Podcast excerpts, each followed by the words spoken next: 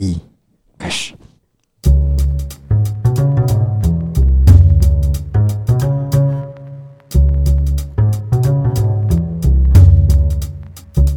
欢迎来到本集的《明天要去哪》，我是 Nancy。大家好，我是哲瑞。嗨，我是 Alan。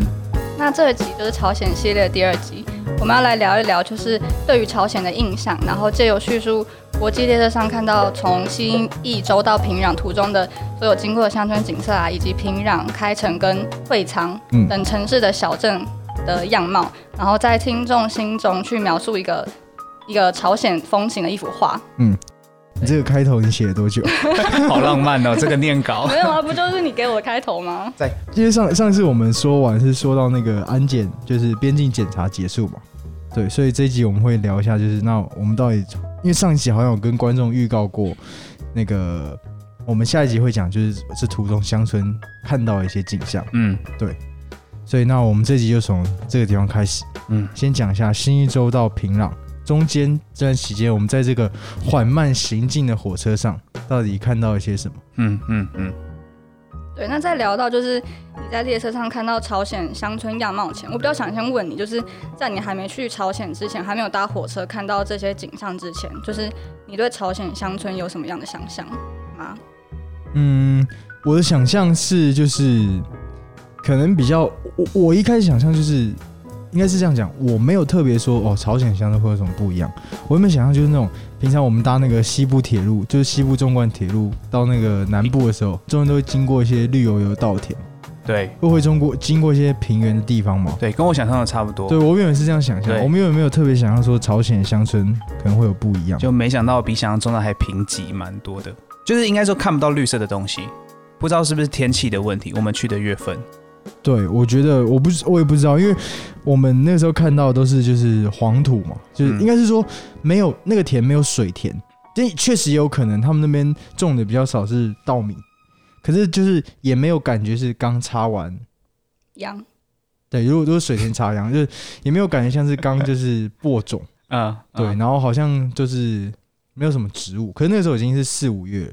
对，可是有可能是我不知道，因为也许就采收完，maybe。不同，对对。季节不同。所以我那个时候看完之后，我反而想的是，就是好像跟就是那种看那种以前那种演那个中国东北开垦的影集，然后他们那种农村比较类似，就是在那个去中国那个龙黑龙江，然后辽宁啊、长春这个地方这几个地方省份开垦的那些那个电影画面。就还还比较原始，就那时候只能使用人力跟兽力去耕田，对，然后就是那好像那个乡村样子比较像确实你有没有看到很多牛车？这个这个我有看到很多很多很多，非常多。对，就只有牛应该说不是说很多牛车，是只有牛车。啊，对对对对一一，般我们看那个农村，就比如说你在台湾看，它肯定是有机械的嘛，嗯，对吧？肯定是有会有拖拉机的，然后会有那种就是叫什么，那个就是比较机械式的耕作。嗯，你知道我在说什么？我知道，我知道。可是你不是说他们绿色植物很少，那牛在干嘛？牛就在牛就是在走路，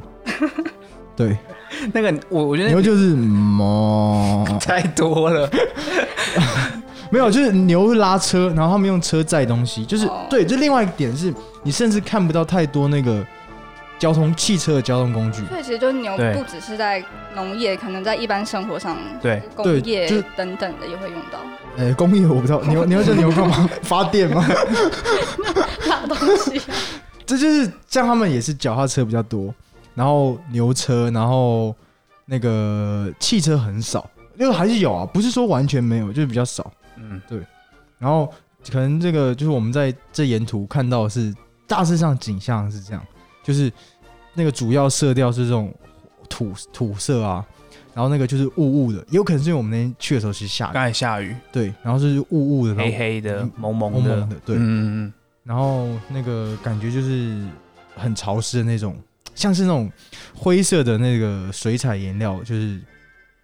画出来的那种。嗯嗯，所以你现在在画一幅朝鲜的画给 Nancy 不是说画一个描在听众心中描述一幅朝鲜的风情吗？啊。我们现在嗯现在对啊，现在就要描述。然后我刚进去的时候，我看到一些很特别的点，嗯。我刚有看到在桥下附近都有很多很奇怪的人群聚集，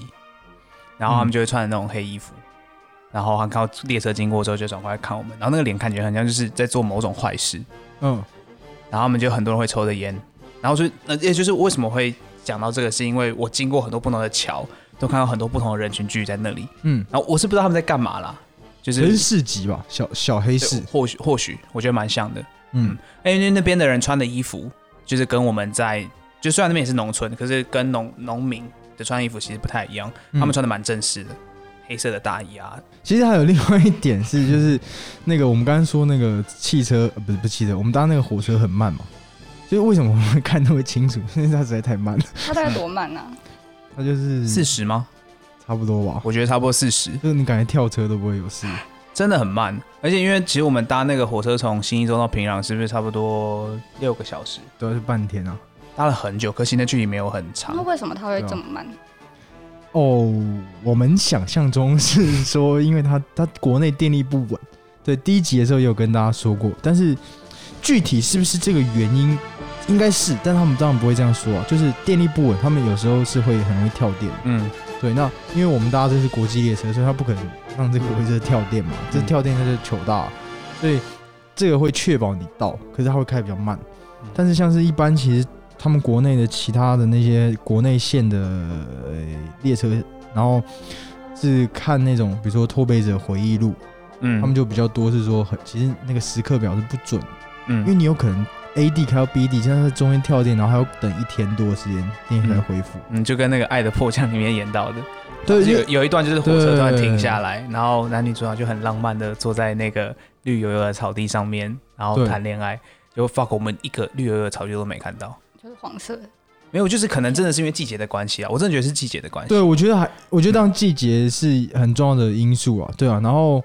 另外一个因素应该是《爱的迫降》那个在蒙古拍的，他 那个也不是真的在朝鲜半岛拍。嗯不过《爱的迫降》那个桥段确实就是根据那些拓北者的描述，嗯他们去特别设计了一个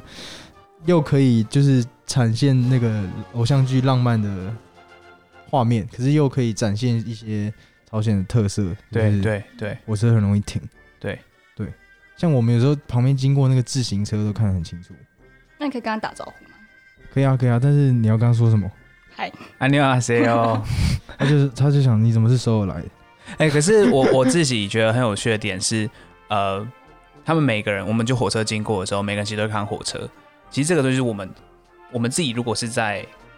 铁道旁边的话，有火车，我们也会看火车嘛。对啊，所以其实针对我这个摄影师的人来说的话，是一个非常有利的一件事情，就会看起来我每张照片这些都在看镜头。嗯，对，而且因为其实车的速度真的很慢，嗯所以我对焦也可以很准。嗯，然后因为我们有一个很强大的队友，就是陈浩，他会告他会告诉我说，哎、等等那个下一站，就我们会经过很多车站，可是他嗯不会停。对，然后呢，因为车站它只会可能在左边有月台或右边有月台，他就跟我说，哎、老林老林，那个等等左边的月台，你先去左边的窗户，然后就跑过去，然后对。等在那边，然后先调整好，我就很远就可以看到一些月台在那里，然后我已经早就做好准备，所以这是一个呃，有点像是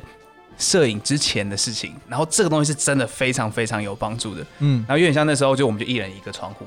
然后觉得比较重要的点，那就会就是把，因为我相机比较好，我就是在比较好的位置，嗯，其实蛮有趣的。嗯。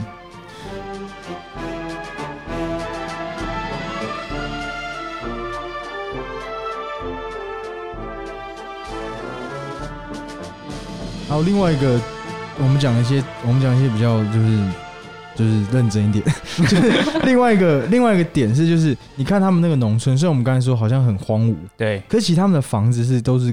盖的，看起来是盖的蛮好的。哎、对，真的。就，是他们有那种一区一区的那种，都是比如说可能还是比较传统的平房，嗯。就一楼两楼的建筑，嗯，然后也有那个盖的很完整，就是那种叫什么，就是集合式住宅吗？诶、就是有被区域规划的感觉那种公寓吗？对，就是有很多农村的那种公寓，就是这个东西在中国大陆词好像叫做就是农农村房吧，我不知道，反正就是他们会有那个三四栋一个村可能三四栋的那种新新式的公寓，嗯。那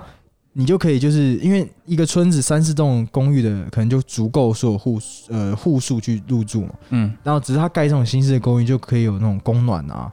然后还有统一的供呃就是那种供暖供电供电，对，那就比你一原本是住在各自的平房，然后呢要去烧煤什么，就是诶规划好一点，就是那个更现代一点。对，就是嗯要说的是，就是其实他们的农村有很多这种现代的建筑，嗯，只是呢，就是为什么看起来就是有点像是，其实它是上个十，比如说上个十年、上个二十年盖的那种公寓房，嗯，但是跟其他平农村的平房比，还是很先进，或者你甚至跟现在中国大陆某些就是农村的那个比起来，这些房子也还是算是很先进，就是他们其实是发展过。对，因为我们之前不知道我们跟大家提过，就是其实朝鲜在那个某一个时间，就是大概五零年代、六零年代，其实经济是很好的，嗯他们经济是已经发展过了，嗯他们那个时候 GDP 也比南韩高很多，嗯所以他们算是一个已开发国家，或者说就是开发中国家。可是他们现在是完全就是因为没有没办法贸易。对，然后他被制裁，没有能源，所以没有能源，你有这么多好的设备，你没有电就没有用嘛。嗯，对，那。那大家肯定是，当你没有能源的时候，嗯公寓就变成劣势了，嗯，因为你又没有办法在公寓里面烧东西嘛。对对对那你肯定是要回到那种比较就是原始的那个住屋里面，你才可以就是烧煤什么的。嗯对，所以看出来，就从农村看出来，他们其实是发展过。嗯对，然后这是一个蛮特殊的，可能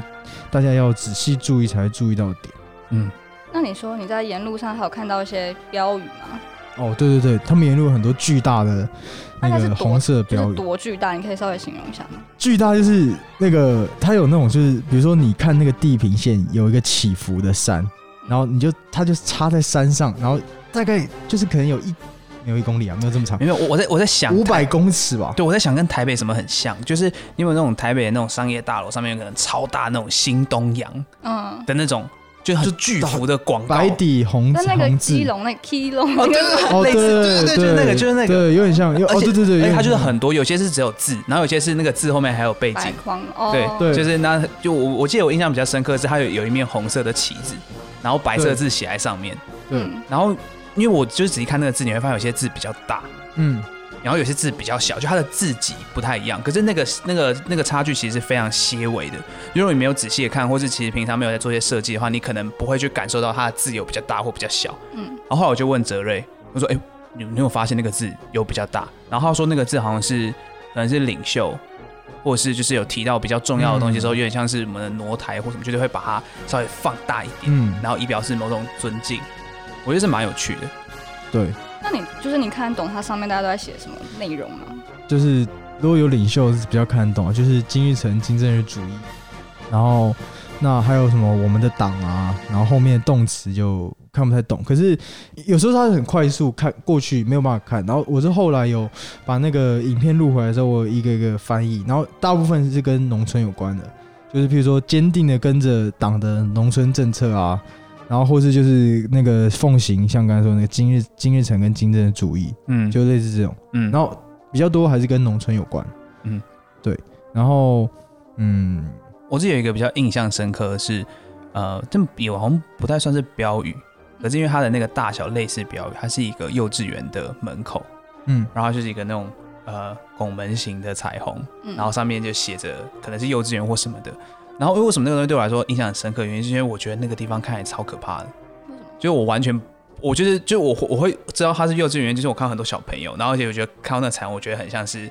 幼稚园。然后可是因为整个呃朝鲜的乡村的颜色其实就是比较偏灰黑的那种感觉，然后突然间蹦出一个这种彩度比较高，它好像只有四个颜色的彩虹，我觉得非常的就是跳痛跟突兀。因为其实嗯通常会有这样子的颜色，都是一些就是政治标语，是吗？哦，对，就是一些政治标语，在乡村的话，然后可是就是一个幼儿园是长那个样子。我那时候就问说，哎、这个是不是某个标语？就没想到好像是幼儿园，因为我有拍到照，所以我后面问他们。对，它就是幼儿园。嗯，嗯，那因为你们是搭就是火车进平壤的，对吧？对。那你觉得沿路景色就是到平壤这段期间转，就是到平壤跟平壤这段期间转换最大的地方是什么？所以你说到平壤郊区的时候，对对对，对就是进平壤郊区的时候，你很明显感受到就是那种农村的，像我们刚才说一层楼或者传统的那种房间房子已经没有了，就是都是那种公寓，然后而且也是那种就是更现代一点的公寓，就是比我们在农村看到那种公寓更现代。比如说它可能还有那个阳台，对。然后是嗯大的玻璃的阳台，对，对，然后不是那种一格一个小的，哎、是不是开始有红绿灯？对，然后你也可以开始看到路啊，呃，不是不是，原本不是没有路啊，对，原本是土土路，对，嗯。就是外我们前面说的那些乡村经过，为什么也是因为为什么说都是都是土色，就除了田是土色，路也是土的，对。对，然后就只有土只有那个那个没有柏油，然后进郊区的时候开始有柏油，对。然后汽车变多了，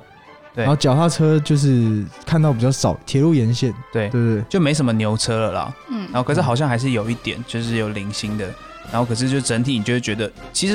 对我个人而言，就是跟一般我们从无论哪里的乡乡村到都市的感觉，我觉得其实差不了多少。蛮雷同。对我觉得其实蛮雷同的。对，但是因为他们比较特别，是进平壤市的时候是要特要要通行证，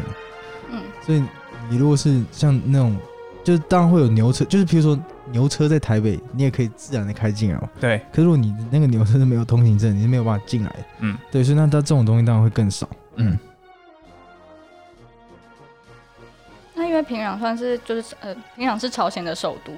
我想就是嗯，朝鲜会就是想要展现给世界的一面，就是从平壤去展现的。然后，那在我的想象中，其实每个国家或是城市的首都，对我来说都有蛮类似的感受。那就是会有很多高楼大厦，或是很现代，然后生活变得很快，所以我觉得平壤应该也差不多是这样的。那你们觉得是吗？嗯，我觉得平壤我一到那边之后，我就觉得好像有种穿越时空的感觉。什么？就是它那个整个都市的景观，然后以及所有的建筑，就带给我一种好像我回到二十年前或三十年前的那种，就是我在复古电影里面看到的场景。就例如说，我看到很多类似那种圆柱形的建筑，就是希腊圆柱的，我是车站啦。嗯我们到平壤车站里面是长那个样子，然后挑高的啊、对挑高的那种感觉，就是这跟现代的火车站，尤其是首都火车站是完全不一样的概念。首都火车站已经在地下了，对 所有的大城市火火车站都在地下。对，，而且还有一个点是因为它完全没有任何电子的看板跟广告。那它都是什么？就是标语那种方式。对，就是标语那种方式，然后甚至说就是它根本没有什么商业的广告，我记得它是不不允许商业的广告，是不是？就是没有广告啊，对而且 对啊，而且也没有商业啊。对，然后所有人穿的颜色都是那种黑色的风衣，然后很大件那种感觉，然后而且就是我觉得这这点对我来说蛮印象深刻，没什么在划手机。嗯这个是我觉得跟就是我们想象中的现代都市或是某一个国家的大首都，我觉得是有蛮多的落差的。就那时候一进去的时候就觉得哇，就到一个很特别的地方。嗯，然后，所以我我那时候其实也没有想那么多，而且其实我没有办法，就是我没有一个很完整的从新义州，就是从丹东，然后一路到平壤，因为我中间就睡着了。你又睡着哦？我睡着，我睡，我后来我跑到那个卧铺上面睡觉，然后因为我拍一拍之后呢，我就问陈浩说：“哎、那是不是感觉都差不多？”啊，没事，你就先睡一会儿吧。我就上去睡了，睡一睡醒来之后，我已经是看到红绿灯啊，然后看到马路啊这种。嗯，我自己有最印象深刻的是有一个很奇怪的建筑物，很大，然后它长得很像那种火箭，然后尖尖的三角形，嗯，然后那个东西就是它在就是呃很多很多公寓的后方，然后是很突兀的在那边，然后我一看我不知道那是什么，嗯。后来就是问他们才知道它是一个叫柳金饭店的一个国际大饭店，然后其实嗯。我不太知道它到底是什么样子的一个概念，可是我记得。因为今年的跨年，我有去看一下他们的影片，他们会在那个柳金饭店，它长样子是就是一个这样三角形，然后下面再一个这样三角形。嗯，那然后呢，那这这个东西它上面还会放很多 LED 的屏幕，然后就是我记得它是我忘记是投影还是 LED 的屏幕，它就是投影一些有很酷的那种，然后跨年晚会的东 LED 西。LED，对，我觉得超酷的，就是嗯这个真的是我在平常完全没有看到的东西，那就是说那个饭店有这个装置。嗯，对，所以是比较像是现代化的东西。我唯一能看到的，呃，不是说现代化，就是比较像是其他国际城市、国际首都的样子，大概就是那个流金饭店吧。嗯，对啊，那个是比较，就是大家想，大家大家知不知道，就是一有一波，就是可能我们小时候吧，就是特别是盖一零那个时候，嗯有一波就是亚洲盖那个摩天高楼的风潮，嗯嗯，对，那个就是北韩 也是那个时候跟着亚洲这一波风潮？盖的，哦，所以是跟一零一差不多同时间盖的。对，它是开动工已经很久，一九八几年，一九八七八，对，就很就是那一波风潮，因为以前一零一大概也是九零年代开始盖的，对吧？嗯，对，对好像是。对，然后就 就是跟着那一波风潮，然后他也想要盖，嗯，可是现在到底有没有盖完很难讲，可能有可能大致上盖完了，就是像你说外外围那个已经，诶、可以就是比如说像你说投那个 LED 灯荧幕，不过 LED 灯荧幕也是这几年装的，对，然后内部就不知道，内部好像是没有完工，因为它、嗯。像你刚才讲，它算是国际饭店，可是它没有开放，对。对，因为没有看到任何人有在那个饭店使用的经验。它。没有完工啦，对吧、所以它它没有办法，这样那就是因为后面的那个投资商经济问题吗？不是，哦投资当然有，但投资商撤了，也再加上你现在制裁，它不可能有国际，不可能有外国的公司要投这个钱。嗯嗯但好像换过几次投资商吧，嗯有一各种国家都有，埃及的电信公司啊，然后什么什么，嗯详细我也不知道，反正、嗯呃，用台台湾就是说烂尾楼，哦，对对，就是盖到一半，然后就没有人接手的那种哦。烂尾楼。对，可是它它它很奇怪，一个烂尾楼，可是反而变成朝鲜的一个很重要的特色，因为就没有人盖饭店盖这样，而且它那个形状是盖成火箭嘛，对吧、然后又又那又跟北韩一直在跟朝鲜就是试射呃那个导弹，然后的火就是在国际上印象很相似，嗯，所以又嗯反而变它的象征。嗯，对。然后后来我们就是到平壤之后，我们从火车就火车到站之后，我们就出月台嘛。那我刚好提到那月台就是很复古的概念。那我觉得得还有另外一个复古的元素，就是其实月台上有非常多人在就是等待，就是等等着某个乘客下来的感觉。那我觉得这件事情嗯其实在，例如说台北，或是我去其他的呃国际的城市首都，其实比较少这种东西。因为为什么会等待？因为他们可能通讯没有这么好。嗯我猜啦，我自己猜，这是完全没有任何根据，我自己就是用眼睛看我猜，然后所以就是你会感觉到，就是当月台进站的时候，很多人在月台这样一直就是抬头望，然后看那个车怎么进来，或是等到我们停的时候开始下车的时候，就很多人会一直望着我们的那种感觉。我觉得这个经验是蛮有趣的，因为其实现在基本上就是大家一下车就是开始拿手机说，哎、你在哪里啊？我在哪里啊？什么的，嗯所以我不确定是不是这个原因，可是那一个景象是我蛮蛮 shock 的。诶嗯，一般也不能进站等，也不能在月台上等哦对都没有车票，嗯，应该是这个原因吧。啊，所以他们是有，哦他们可能没有这个规定嘛，他们可能上车才验票。没有，他们是可以应该我在想，应该是可以，就是有那个就是接待的那个进站的票，嗯，就临时进站的那种，因为是有是应该是说，其实现在没有，所以你会觉得怪，可是以前是有就是临时进站的票，哦，对，所以才整个就很复古的感觉。对我个人而言，可是，哎，我在想，比如说像现在台湾的比较小的那种车站，是不是也会有？现在其实有那种临时进站票，对对对对，所以我不知道，但是确实就是等的人比较多。嗯，对但是主要像我们导游也是在火车站上等我们，哦，对对也是在那个，个车站里等我们。对对我其实有点忘记我们那个相遇的时候是怎么认出来的。你还有你有你有记得这个印象吗？他们有拿任何的一个就是那种标小小牌子小牌子没有没有没有，他们应该光是他们应该是就好像莫名其妙一下车，然后某种四目相接，然后我就跟着走了，然后我就就就被带走了。看我们的看过我们的照片，然后也知道我们在哪一个车厢，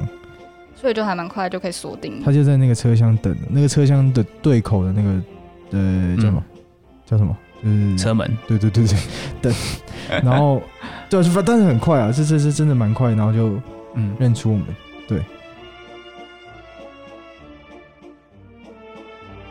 从日常小事到游园旅程，听 Will 旅社从另类角度推荐你明天要去哪。我们是轻小待发的帆，也是天涯漂泊的浪。记得每周准时收听，喜欢的话别忘了订阅与分享。如果你还意犹未尽的话，别忘记锁定我们更精彩的下半集，要进入平壤喽。